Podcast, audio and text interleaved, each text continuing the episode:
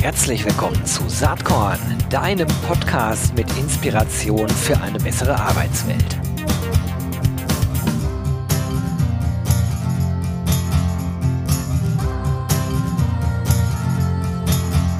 Hallo und herzlich willkommen zum äh, Saatkorn Podcast. Heute HR Tech pur mit einem sehr spannenden Unternehmen und einer äh, großen Namensherausforderung, die ich heute habe. Also ich habe Textkernel am Start, das ist noch einfach.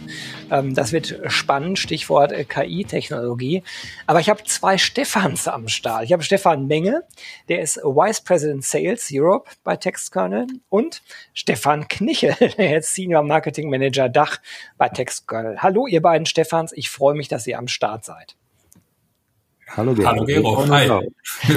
Hat, hat geklappt, genau ja. gleichzeitig. Stefan äh, Menge, vielleicht stellst du dich einmal kurz vor. Ja, klar, gerne. Also Stefan Menge, ähm, ich verantworte bei TextKernel den Vertrieb in äh, Europa. Wir sind hauptsächlich in reaktiv in vier Märkten unterwegs. Ähm, in Dach, äh, durch, wenn man schwer unverkennbar hören kann, bin ich Deutscher. Also insofern sitze ich in unserem Frankfurter Büro.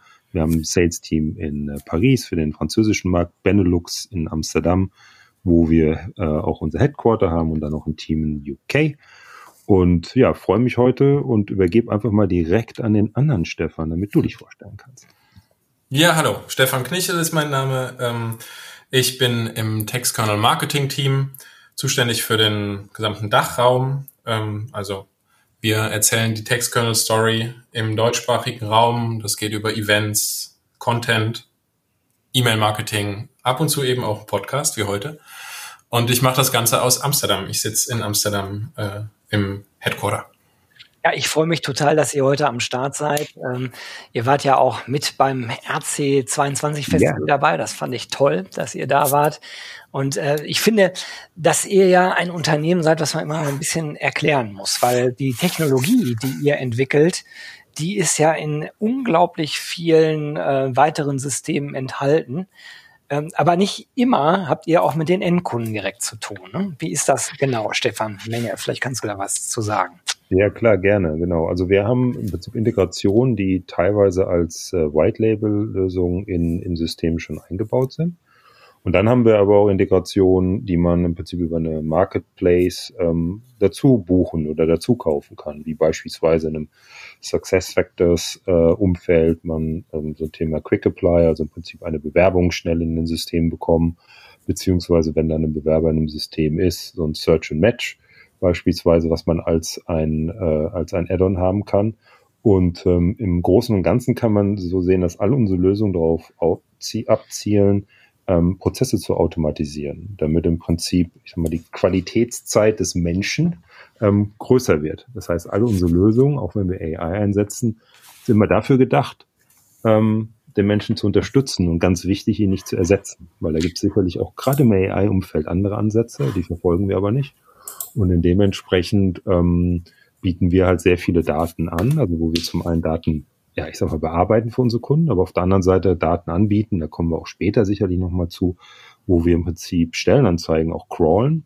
Und das Crawlen ist jetzt nicht so die Raketenwissenschaft, da arbeiten wir auch teilweise mit Partnern zusammen, sondern wir haben im Prinzip eine Semantik, die wir darüber laufen lassen, so dass man sich die Daten sehr gut angucken kann und einen Überblick bekommt, welche Skills zum Beispiel gerade so am Arbeitsmarkt gefragt sind, sei es regional, sei es aber auch in Branchen oder auch vielleicht in ihren äh, Berufsgruppen. Ne? Und da hat man verschiedene Möglichkeiten, sich da im Prinzip Daten ähm, rauszuziehen, um die dann auch, je nachdem, was man so als Unternehmen äh, als, äh, als Ziel hat, eben zu nutzen. Sei es Wettbewerb äh, zu screenen, aber eben auch zu gucken, was für einen Wettbewerb habe ich denn am Arbeitsmarkt ne? und wie treten die da auf. Und ja, in dem Umfeld bewegen wir uns. Das ist mega spannend. Äh, das ist vor allen Dingen ja aus so einer Recruiting-Perspektive auch sehr spannend, denn ich habe den Eindruck, ähm, dass das klassische Vorgehen, ich habe da so eine Stelle zu besetzen und jetzt fordere ich mal alle möglichen Daten von dem äh, Bewerber, der Bewerberin an, dass das ja ein äh, Modell ist, was immer schwieriger wird in einem Arbeitnehmerinnenmarkt.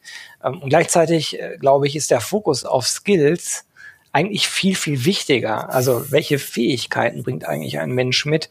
Vielleicht weniger immer diese Abschlussorientierung, die auch, glaube ich, so ein typisch deutsches Thema ist. Ähm, ich glaube, dass der Trend insgesamt mehr zu dem Skill-Thema geht. Wie schätzt du das ein, Stefan? Ja, ich, ich sehe es ähm, ganz genauso und ähm, ich finde sogar noch, wohin es sich noch mehr entwickelt ist, ähm, dass man weggeht von diesen ähm, Berufsbezeichnungen und Erfahrungen, die einer hatte. Mhm. Also die Tatsache, nur weil jetzt jemand seit, ich sag mal, zehn Jahren im Marketing, Vertrieb oder HR ist und jetzt äh, hat man eine Stelle zu besetzen, ist es oft so oder war es historisch so, man nimmt jemanden, der das Gleiche schon mal irgendwo gemacht hat und dann macht er den Job schon gut. Ne? Und ähm, auf der anderen Seite werden aber mittlerweile, weil der Markt ist ja eng, wie wir wissen, ne? gerade im HR-Umfeld, ja, ähm, da kommen wir auch nachher nochmal zu. Unsere Daten belegen halt einfach gerade im, im, im HR, hauptsächlich Recruiting, werden im Moment nachgefragt wie nie. Also ist natürlich die Frage, wo kriege ich denn Talente vielleicht auch her, die naja, früher hat man gesagt Quereinsteiger, aber ich finde das Wort nicht so richtig passend, um ehrlich zu sein. Es ist halt ja. auch von der, von der, äh, von der Semantik schwierig heutzutage. Ne? Ja, das, das stimmt. Und vor allen Dingen, wenn wir uns auf die Skills beziehen, geht es ja im Prinzip genau darum. Ne? Also vielleicht habe ich ja jemanden, der gerade in einer anderen Profession arbeitet, aber genau diese Skills mitbringt, die ich vielleicht im Sourcing brauche oder die ich vielleicht im Recruiting brauche oder als Marketingmanager beispielsweise. Und da ist es ja so, woher bekomme ich denn diese Profile und woher bekomme ich vor allen Dingen diese Einsicht in diese Profile? Und da kann natürlich so, ein, so eine Unterstützung, so eine Semantik sehr gut helfen bei vielleicht Bewerbern, die man hat, oder auch eben auf Datenbanken, ne, wenn man auch auf externe Datenbanken geht, dass man da ein Stück weit den Überblick bekommt, Mensch, wo gibt's denn da potenzielle Kandidaten, die man so vielleicht gar nicht auf dem Schirm hätte, aber die von den Skills her, entweder, ich meine, im Idealfall, ne, träumen wir mal 100 Prozent haben, aber selbst wenn die nur 80 Prozent haben, und das sind die relevanten 80 Prozent, die für diese Stelle wichtig sind, dann kann ich da natürlich auch wunderbare Ansprachen machen, um vor allen Dingen auch da gerade Karrierepfade, vielleicht auch Projektpfade an, an, an potenzielle Kandidaten, Bewerber vorzuschlagen, auf die sie vielleicht selbst auch gar nicht gekommen wären. Mhm. Das ist, glaube ich, auch immer wichtiger in Zukunft, gerade weil in dieses klassische Modell so ein Stück weit unseres Erachtens, oder wie du es ja auch sagst, ausgedient hat. Und auf der anderen Seite, meines Erachtens, wir uns aber gerade noch in dieser, ist auch schon fast ein bisschen abgelutscht, Transformation bewegen. Also sprich, wir sind im Veränderungsprozess. Und ähm, ja, Stefan? Ja, ich finde bei diesem ganzen Skills-Thema, sorry, wenn ich da unterbrochen habe, ich dachte, du wärst fertig, ähm, äh, die, so dieses Bild vom Lego-Baukasten total gut. Ne? Du hast, ähm, wenn du, wenn du die Analogie da ziehst zwischen, weiß ich nicht, einem fertig aus Lego gebautem Löwen und einem fertig aus Lego gebauten Elefanten. Das wären dann in, in dem Beispiel die, die Jobbezeichnungen. Und wenn du aber auf Skill-Level denkst, dann hast du einfach eine Kiste mit bunten Lego-Steinen und ähm, kannst dir oder hast dann eigentlich die, die, die Möglichkeit, aus ganz anderen Profilen ähm, zu schauen, welche, welche Skills brauche ich und welche ziehe ich mir da heran und welche kann ich vielleicht auch noch entwickeln. Also das, dieses Bild ist da für mich total ähm, schlüssig und, und dann ist es unter Umständen jemand, der oder die etwas ganz anderes gemacht hat vorher, der hat aber die drei, vier Skills, die ich da brauche. Und ähm, da kommen wir dann von einem Denken aus, aus, ähm, aus äh, Jobs hin zu einem Denken in Skills. Absolut. Äh, also es gibt ja viele äh, Gründe, warum das jetzt wirklich wichtig ist, so zu denken und, äh, und sozusagen das Vorgehen im Recruiting auch zu verändern. Das ist die bereits angesprochene Personalknappheit. Und damit einhergehend, ob man das jetzt sozusagen vom eigenen Wertekonstrukt unterstützt, ist eine völlig egale äh, ähm, Thematik meiner Meinung nach. Äh, das ganze Thema Inklusion und Diversität. Also wenn man über diese Skills-Ebene geht, ich glaube, dann ist man automatisch viel offener für unterschiedlichste Menschen aller Art. Und das ist äh, auch sozusagen ein guter weiterer Effekt, der bei dieser skillsbezogenen Vorgehensweise, glaube ich, äh, viel weiter im Vordergrund steht. Absolut. Und vor allen Dingen, du guckst ja im Prinzip nach den Fähigkeiten, die einer hat. Und ähm, also beispielsweise auch in den Lösungen, die wir in dem Bereich Search and Match beispielsweise anbieten, ist eine ganz interessante Sache, weil du sagst es ja auch in der Einleitung AI, ne? Ähm, und beispielsweise im Search and Match bei uns arbeitet keine AI. Mhm. Weil unser Search and Match basiert rein auf Content, also auf Inhalt. Welche Inhalt lesen wir aus einer Stellenbeschreibung aus und welchen Inhalt hat ein Bewerber? Ja, und Bewerber oder BewerberInnen, ganz klar. Ne? Und dann matchen wir, welche Skills gefragt sind. Wir gucken uns im Standard niemals Dinge an wie Alter, Gender oder sonst irgendwas, sondern rein die Fähigkeiten. Und das Interessante und Wichtige meines Erachtens ist, dadurch wir dort mit keiner AI arbeiten, lernt auch der Algorithmus nicht. Das bedeutet, so, ein, so eine Falle kann nicht entstehen, wenn jetzt ein Kunde, da gab es ja dieses äh, prominente Amazon-Beispiel, ja, wenn natürlich nur Männer äh, Mitte 30 eingestellt werden, lernt irgendwann so ein Algorithmus, naja, das muss ein Mann Mitte 30 sein. Ähm, so funktioniert aber absichtlich auch, also technisch ging das, aber wir machen das absichtlich nicht, weil wir im Prinzip genau diese A, Diversität fördern wollen, aber auf der anderen Seite den klaren Fokus auf den Können. Also was mhm. für Skills bringt einer mit und welche Skills sind in einem Job gefragt. Und das legen wir übereinander. Und das Wichtigste ist, im Endeffekt entscheidet dann der Mensch, so wie ich es vorhin sagte, wir unterstützen die Menschen, der Recruiter, wer geht weiter in den Prozess. Und deswegen würden wir umgekehrt auch nie ausschließen. Also wir geben, wenn wir zum Beispiel so ein Search and Match machen, ein Ranking an, wo wir sagen, wenn das zehn Kandidaten sind, trifft Kandidat eins einfach am meisten äh, Treffer der Skills, die gefragt sind. Das heißt aber nicht, dass vielleicht Kandidat fünf auch eine gute Passung ist. Ne? Und das muss letztendlich dann manuell durch den Recruiter im Prozess muss dann entschieden werden, welcher ähm, Bewerber geht dann denn dementsprechend in die nächste Runde. Ja, also an der Stelle möchte ich nochmal vertiefen. Du hast es eben so en passant mit erwähnt, die Angst der RecruiterInnen, durch Technologie überflüssig zu werden. Das war ja so ein echt heißes Thema, würde ich sagen, so 2018, 2017, vielleicht 2019 noch. Ähm, ich glaube, dass heute relativ klar ist, dass das ja. nicht passieren wird, sondern dass Technologie einfach Unterstützung ist, bestimmte Dinge schneller, vielleicht auch genauer als ein Mensch äh, machen zu können, um dann aber Zeit freizusetzen, die man im Idealfall für andere Dinge einsetzt. Ich erwähne das äh, Beispiel von SAP an der Stelle immer gern. Äh, ich hatte Kawa Yunossi vor einiger Zeit im Podcast hier, mhm. der mir erzählte, dass sie äh, ihren Fokus sehr, sehr stark auf Employee äh, Experience, ich glaube, bei denen heißt es äh, People Experience, aber ist auch nur Wording, ist egal, setzen. Mhm. Und ich habe dann gefragt, okay, hast du denn dann mehr Leute eingestellt äh, für dein Team? Und er hat gesagt, nein. Ähm, wir haben einfach Technologie im Einsatz, äh, die äh, sozusagen erbracht hat, dass wir massenweise Zeit einsparen, die wir jetzt in dieses Thema stecken können. Und das ist ein Thema, ähm, was technologisch nicht so gut abgebildet werden kann, weil die Einzelfälle sozusagen, die Mitarbeitenden bei SAP äh, haben vielleicht spezifische Themen. Der eine hat äh, Eltern zu Hause, die gepflegt werden müssen, der nächste hat äh, Kinder, um die man sich kümmern muss. Also äh, wie kann die Firma jetzt dabei helfen? Das ist technologisch nicht so leicht abbildbar, aber das ist im menschlichen Dialog abbildbar. Und da spielt halt auch Empathie eine riesengroße Rolle. Gemeinhin ja auch nicht unbedingt die Stärke von Technologie. Das fand ich ganz spannend, weil er gesagt hat, der Business Case am Ende ist total gut aufgegangen. Wir mussten nicht mehr Leute einstellen, können aber qualitativ gehaltvoller arbeiten. Das ist ja genau die Idee dahinter. Ne? Absolut. Ähm, jetzt äh, interessiert mich mal, weil ja hier viele HRlerInnen zuhören, ähm, die jetzt vielleicht sagen, ja, das ist spannend, das macht Sinn, äh, was die Stefans da sagen. Aber wie kann ich denn in einem Unternehmen ähm, Textkernel einsetzen? Oder geht das gar nicht, sondern äh, man müsste dann Success Factors kaufen, wo Textkernel quasi automatisch drin verbaut ist? Nee, gar nicht. Also es ist natürlich so, es ist äh, hilfreich, und das mag jetzt ein bisschen befremdlich klingen, aber wir hatten tatsächlich schon so Gespräche. Es ist natürlich hilfreich, wenn ein Unternehmen ein System einsetzt. Ne? Mhm. Also man muss schon irgendein federführendes System haben. Und dann muss man sich im Prinzip angucken, welches System, um welches handelt es sich dort, ähm, ob es da schon Integrationen gibt. Und wie ich es vorhin auch sagte, in manchen Systemen sind wir sogar als, als White Labeled eingebaut.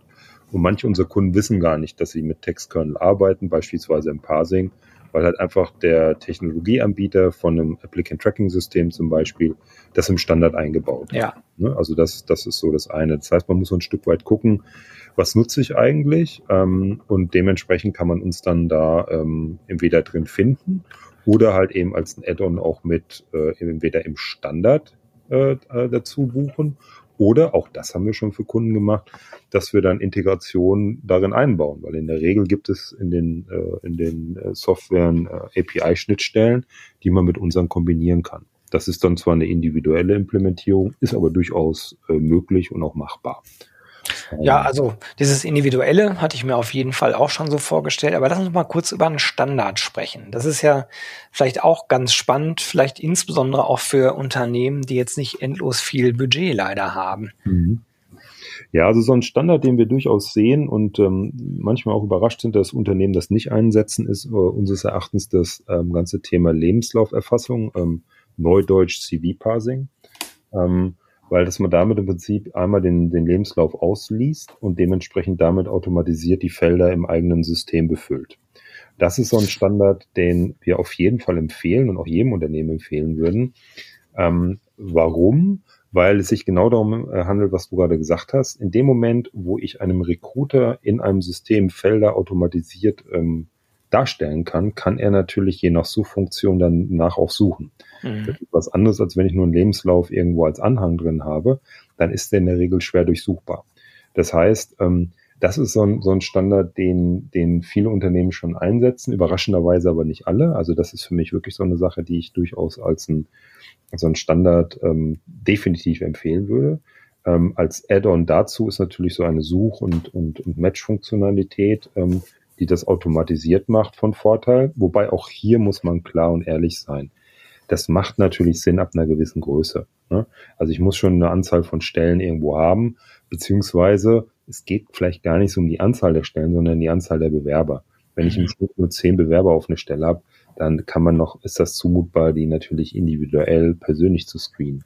Aber wenn ich vielleicht 100 habe, dann ist es natürlich schon hilfreich, dementsprechend eine, äh, ja, ein automatisiertes Ranking beispielsweise vorher zu bekommen, um zu sagen, mit welchem von diesen 100 lohnt es sich denn anzufangen, weil die eben eine hohe, hohe Passung haben. Der dritte Punkt, ganz kurz, und das will ich nur schnell anfügen, weil ähm, das ist ganz spannend. Wir haben natürlich, ich hatte das eben noch so angesprochen, ein dieses Thema Markt, ähm, Markteinsicht in Stellenanzeigen. Und da sehen wir immer mehr, ähm, dass nach den, den Stuffing-Unternehmen, also alles, was Personalberatung, Zeitarbeit ist, die da eigentlich unsere Kunden sind, Berater mittlerweile auch sehr stark diese Daten nutzen und auch immer mehr Unternehmen. Weil sie ganz einfach sehen, Menschen, da sind riesige Daten, die mir helfen, eben zu gucken, zum einen, was wird auf dem Markt gesucht, ja, um dementsprechend auch eigene Strategien anzupassen und eben auch vielleicht Auswertungen zu machen, zu gucken, muss ich vielleicht denn auch in meinen eigenen suchen das dementsprechend anpassen. Und das ist zum Beispiel ein Standard, den kann man unabhängig von dem System einsetzen. Spannend. Ich hatte eben zwischendurch die Frage auch nochmal so aus der Sicht von HR-Teams gedacht. Wenn man bei euch diesen Standard einkauft, sind das dann einmal Kosten? Glaube ich ja kaum. So, also hm. Ich vermute, dass es so eine Art Abo-Modell ist, oder wie ist das? Ja, das ist in der Regel eine Kombination aus beiden, mhm. weil, ähm, also je nachdem, wenn es natürlich schon integriert ist in einem System, dann sind die, ja, die Implementierungskosten recht überschaubar und dann ist es im Prinzip ein Lizenzmodell. Ja.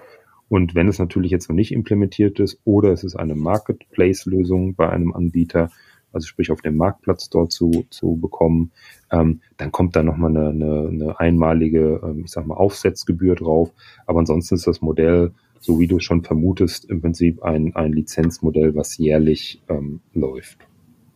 Gibt es eigentlich so bestimmte äh, Trends an oder Themen, an denen ihr gerade arbeitet, die vielleicht noch gar nicht äh, öffentlich verfügbar sind? Also irgendwelche Weiterentwicklungen der Technologie? Ja, also wo wir ähm, stark dran arbeiten, ist ähm, an dem ganzen Thema Skills dahingehend, dass das haben wir jetzt gerade veröffentlicht ähm, im Frühjahr, ähm, dass wir die Skills mit, ähm, mit Job Titeln ähm, kombinieren. Das heißt, ähm, um dort Kunden die Möglichkeit zu geben, naja, wenn jetzt einer Marketing Manager ist, ja, und ich möchte jetzt zum Beispiel ein Profil anreichern, dann können wir schon mal sagen, auf Basis der ganzen Daten, die wir crawlen, naja, ein Marketing Manager hat in der Regel diese Skills. Und dann kannst du im Prinzip dir so aussuchen, ja, okay, das passt oder ich muss hier nochmal anpassen. Und bei dieser Anpassung kann man im Prinzip eben auch unsere Taxonomie, also unser Raster nutzen dass man dann anfängt, Skills wie zum Beispiel Word einzugeben und dann kennt man das aus hier äh, Amazon oder auch Google, du gibst WO ein und schon zeigt er die automatische Auswahl an, so dass ich damit eigentlich sehr gut anfangen kann, Profile zusammenzustellen. Und da arbeiten wir jetzt auch noch äh, stärker dran, das weiter auszubauen, vor allen Dingen auch in mehrere Sprachen. Im Moment haben wir es in, äh, ich glaube, in sechs Sprachen. Ähm, und manche, wir hatten jetzt zum Beispiel auch einen Kunden, für den der japanische Markt sehr wichtig ist, so dass wir beispielsweise diese, diese Stellenbeschreibung, also die Taxonomie, die wir da haben für die Jobs, die haben wir zum Beispiel jetzt auch schon in Japanisch vorliegen. Und da merkt man halt auch so ein Stück weit unseren Fokus. Wir sind ja ein, ein, ein weltweit tätiges Unternehmen, dass wir natürlich auch gucken müssen, dass die Dienstleistungen, die wir da ähm, erbringen, natürlich auch in den verschiedenen Sprachen verfügbar sind und ähm, dementsprechend damit Kunden auch immer gemeinsam natürlich wachsen, je nachdem, wo die Anforderungen sind. Und äh, eine Sache noch abschließend, ich hatte eben diesen Crawler angesprochen. Also wir haben mit Jobfeed, so nennt sich da das Produkt, aktuell zehn Länder, äh, die wir, äh, die wir crawlen.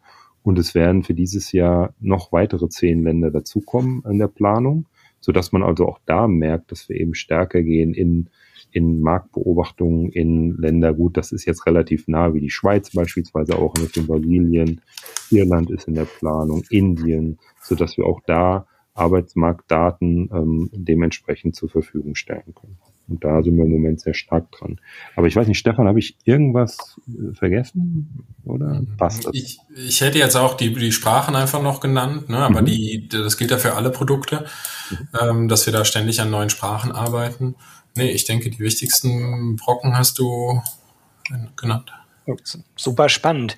Also ich, ich glaube, man muss äh, viel mehr mit äh, und über euch reden, ähm, weil das muss man erstmal verstehen, ne, was ihr da macht. Ja. Und ähm, ich glaube halt in, in dem B2B-Kontext ist das gesetzt, äh, aber in dem, wenn ich jetzt B2B sage, meine ich eigentlich äh, in Richtung Dienstleister oder in Richtung ja. Softwareproduzenten äh, B2B wäre ja auch Richtung HR-Abteilung, Richtung Unternehmen, aber äh, hier würde ich das einfach mal B2C nennen. Da ist, glaube ich, noch so ein bisschen notwendig, Textkernel noch bekannter zu machen, was ihr, was ihr da eigentlich an, anzubieten mhm. habt. Ne? Spannend. Ja, man muss sich ein bisschen reindenken. Das muss auch jeder, der bei Textkernel neu anfängt. Das merkt jeder, der startet. Aber es lohnt sich, weil es einfach ähm, ja sehr viel äh, zu bieten hat für HR und auch für auch für die Personaldienstleistung natürlich. Ja, ich würde ganz gerne den restlichen ähm, Zeitanteil so ein bisschen auf eure sehr, sehr spannende äh, Studie, die ihr, glaube ich, zusammen mit äh, der DGFP gemacht habt, nämlich das Job- und Skill-Barometer und zwar speziell für die Berufsgruppe Human Resources äh, verwenden. Ne? Das ist eine Studie, die ihr, glaube ich, schon äh, 2019 gestartet habt und es gibt, gab im Juni jetzt äh, ein aktuelles ähm, Paper, das werde ich auch in den Show Notes äh, verlinken. Das ist sehr interessant, äh, weil ähm, das ist ja eben schon mal ange angedeutet worden, weil natürlich inzwischen im Bereich HR, insbesondere im Bereich Recruiting, eigentlich die Nachfrage äh, explodiert ist in den letzten zwei, drei Jahren. Ne? Mhm. Ähm, Vielleicht ähm, fangen wir mal so an, Stefan Knichel, vielleicht kannst du einmal noch über das Job- und Skill-Barometer generell was sagen. Also wie kommt ihr überhaupt an diese Daten ran? Was ist Grundlage dieser Studie? Wen befragt ihr da? Oder äh, wo bekommt ihr die Daten her? Und dann lass uns mal ein bisschen über die Ergebnisse sprechen. Ja, gerne. Also ja, tatsächlich ist das eine Kooperation mit der DGFP. Grüße an Kai Helfritz an der Stelle. Ähm, wir haben uns zusammengesetzt und gedacht, ja, es gibt diese Jobfeed-Daten, die wir haben und es wäre doch irgendwie spannend, da mal auch ein bisschen langfristiger was mitzumachen. 2019 beginnt der Untersuchungszeitraum von diesem äh, Job- und Skill-Barometer tatsächlich. Das hat allein den Grund, dass wir auch einen Zeitraum nehmen wollten, der so ein bisschen die Corona-Zeit überspannt, so dass man ein bisschen den Vergleich hat, was war denn vor der Pandemie los. Ähm, tatsächlich ist das die erste Ausgabe des Job- und Skill-Barometers jetzt und wir wollen darin ähm, verschiedene Berufsgruppen regelmäßig äh, unter die Lupe nehmen. Das Ganze basiert auf Jobmarktdaten aus Jobfeed mit dem Crawler, der eben schon angesprochen wurde, ähm, mit dem wir eben Stellenanzeigen auslesen und analysierbar machen. Und ähm, in diesem ersten, in dieser ersten Ausgabe haben wir uns die Berufsgruppe HR angeschaut äh, die nächste Ausgabe nach der Sommerpause wird sich äh, um IT-Jobs äh, drehen. Und dann haben wir noch Finance und äh, Marketing Sales Jobs auf dem Plan und so dass wir dann ähm, danach wieder quasi ein Jahr später wieder mit den ähm, HR-Jobs anschließen können. Die Idee dahinter ist, dass man quasi sich so im jährlichen äh, Rhythmus anschauen kann, was hat sich denn getan auf dem Arbeitsmarkt für diese Berufsgruppe. Und da hast du es ganz richtig schon gesagt gerade, Gero. Ähm, ja, man sieht, dass die, die Nachfrage nach Recruitern vor allem, Recruitern und Recruiterinnen, äh, explodiert ist. Ja, ähm, das, das sieht man sehr deutlich in diesen Daten. Das, äh, also das hört sich noch so, wie soll ich sagen, ja, ist explodiert. Wenn man die Daten vor sich hat und Leute, also jeder, der sich äh, mit Recruiting befasst, der sollte sich diese äh, Studie wirklich downloaden, ist kostenlos verfügbar. Da wird für das Jahr 2022 immer nur das erste Quartal gezeigt, ist ja Logo, dicht am Erhebungs- äh, und Veröffentlichungszeitraum. Wenn man das mal vier nimmt, ähm, das erste Quartal, sollte man vielleicht gar nicht tun, aber selbst wenn man es nur mal drei nimmt oder mal zwei, das ist dramatisch, was sich da entwickelt. Mhm. Also ähm, äh, allein die Anzahl der Stellen in Deutschland für die Berufsgruppe HR kann man sehen, dass wir äh, im ersten Quartal 2022 mehr als die Gesamtsumme oder ziemlich genau die Gesamtsumme von 2020 haben. Jetzt ist 2020 natürlich das, äh, das äh, Corona-Jahr, was, was immer äh, auch in den nächsten Jahrzehnten nicht das aussagekräftigste Vergleichsbeispiel ist. Aber selbst wenn man 2021 sich anschaut, und ähm, da sind wir uns in unserer Branche ja einig, dass wir uns zwar freuen, dass sich alles so gut entwickelt, aber dass, dass das so abgeht, damit hätte ja, glaube ich, kein Mensch gerechnet. Also wenn ich 2021 nehme und dann das Q1 2022 nur mal zwei nehme, da liege ich schon in dem ersten Halbjahr 2022 über der Gesamtnachfrage von 2021, mhm. die 32 Prozent höher ist als die von 2019. Also das ist irre, was da abgeht, oder? Ja, das stimmt. Da sind äh, tatsächlich äh, große Sprünge drin. Vielleicht schauen wir uns die Daten auch Ende des Jahres nochmal an und machen dann, weiß ich nicht, zum, zum, zum Januar hin, wenn das, äh, je nachdem, wie sich das entwickelt, machen wir nochmal einen Zwischenaufschlag mit dem Job- und Skillbarometer. Zumindest mal diese eine Grafik, wie hat sich das weiterentwickelt? Weil als wir das gesehen haben, waren wir tatsächlich auch überrascht, ja, weil jeder ähm, jeder, der sich ein bisschen umhört in der Branche, weiß, äh, Recruiter werden gesucht und auch HR ähm, wird zunehmend gesucht, aber dass die Zahlen so ähm, stark sind, hätten wir auch nicht gedacht. Ja, bin gespannt, wie sich das weiterentwickelt, wenn, sich die, wenn man sich die anderen Quartale dann noch anschaut. Man kann dann, wenn man ein bisschen tiefer in die Daten reingeht, also die einzelnen Fachrichtungen, so habt ihr es genannt, innerhalb der Berufsgruppe HR, ja, schon genannt, RecruiterInnen liegen ganz vorne. Allerdings muss ich sagen, Teamleiter für Personalabteilung oder TeamleiterInnen Personalabteilung HR-GeneralistInnen, äh, PersonalberaterInnen und auch alles, was noch äh, sich rund um Personalbeschaffung dreht. Da ist also überall äh, richtig Musik drin. Das ist eigentlich nur weiter hinten, wo es äh, um die äh, sozusagen administrativeren Jobs geht, nicht so Musik drin, aber alles, was irgendwie ähm, qualitativ anspruchsvoll ist und mit Be Beschaffung zu tun hat, ist äh, wirklich eine dramatische Entwicklung. Ähm, über die Jahre hinweg, äh, 2021 als Riesenausreißer, aber wenn 2022 sich so weiterentwickelt, dann äh, wird dieses Jahr 2021 noch deutlich in den Schatten stellen. Das kann man, ja. glaube ich, so sagen. Ja, denke ich auch. Genau. Jetzt ähm, ist natürlich so ein bisschen äh, die Frage, ähm, was gibt's aus deiner Sicht, Stefan Knichel, eigentlich an äh, Besonderheiten noch aus der Studie, die, äh, die für dich besonders interessant waren? Ja, ähm, ich fand tatsächlich ähm, ein so, so ein ganz interessante ähm, Grafik, deswegen haben wir die auch mit aufgenommen. Also vielleicht in einer Klammer. Äh, wir wissen nicht, ob die Studie immer wieder genauso aussehen wird. Wir schauen mhm. uns die Daten natürlich immer an und gucken, was könnte interessant sein. Ähm, mal sehen, wie die IT-Daten da jetzt aussehen äh, demnächst. Ähm, das, was ich interessant fand, war tatsächlich, dass in Berlin gerade ein kleiner Peak ist, was äh, HR-Fachkräfte angeht. Also die ähm, von der reinen Anzahl konkurrieren die äh, tatsächlich mit mit den großen Bundesländern gerade, äh, die, die Stellenausschreibungen, die wir in Berlin gefunden haben. Ähm, ja, ich fand dann tatsächlich auch die Skills ähm, interessant, weil das war auch eine Idee. Der Name ist ja Job- und Skill-Barometer. Mhm. Deswegen, ähm, was sind die wichtigsten Job-Skills? Und ähm, da ist tatsächlich äh, ziemlich konstantes Bild Kommunikation, Eigenmotivation, Teamarbeit sind zumindest seit langem die Top drei. Ähm, ich denke, das ist auch erwartbar, dass Skills da eher konstant sind. Deswegen war auch der Hintergedanke, das Ganze jährlich zu checken, weil ja auf einer monatlichen Basis ändern sich die Skills nicht. Ne?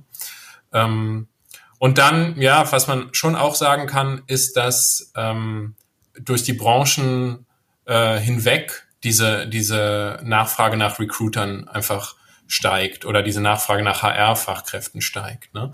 Das ist nichts, was wo jetzt nur eine Branche mit dran beteiligt ist. Ja. Naja, ich fand die Soft-Skill-Nachfrage, die du gerade schon angesprochen hast, die fand ich äh, äh, auch besonders spannend. Also Kommunikation, Eigenmotivation, Teamarbeit, lösungsorientiert, koordinierend, äh, soziale Kompetenz, analytisches Denken. Das sind so vielleicht so echte sehr stark nachgefragte äh, Skills äh, und auch hier wieder Q1 22, 2, Q1 2022 als Grundlage nehmend. Ähm, da sieht man, dass wir äh, auf Basis der Skills ganz klar weg von diesen, äh, von diesem alten Bild einer administrativen Abarbeitungsabteilung äh, hin zu einer äh, Abteilung, die wirklich strategisch äh, gestaltend agiert. Äh, das ist das ist eindeutig erkennbar hier. Ne? Also ja, absolut. Auch der, der Skill Kreativität, ja. der ja da auch nah dran ist, ist auch sehr genau. weit oben. Ähm, ja. Genau. Finde ich sehr, sehr spannend und äh, untermauert viele Gedanken, die in diesem Saatkorn-Podcast schon oft geäußert wurden. Allerdings waren sie dann selten von Zahlen, Daten, Fakten hinterlegt. Insofern finde ich das ganz spannend, äh, dass äh, eure Studie das hier so klar aufzeigt. Ja, ich denke, das zeigt eindeutig so diesen, diesen Wandel auch im Mindset, ne, der, mhm. den, von dem man häufig äh, hört und der da auch mit Daten ein bisschen unterlegt ist, ja.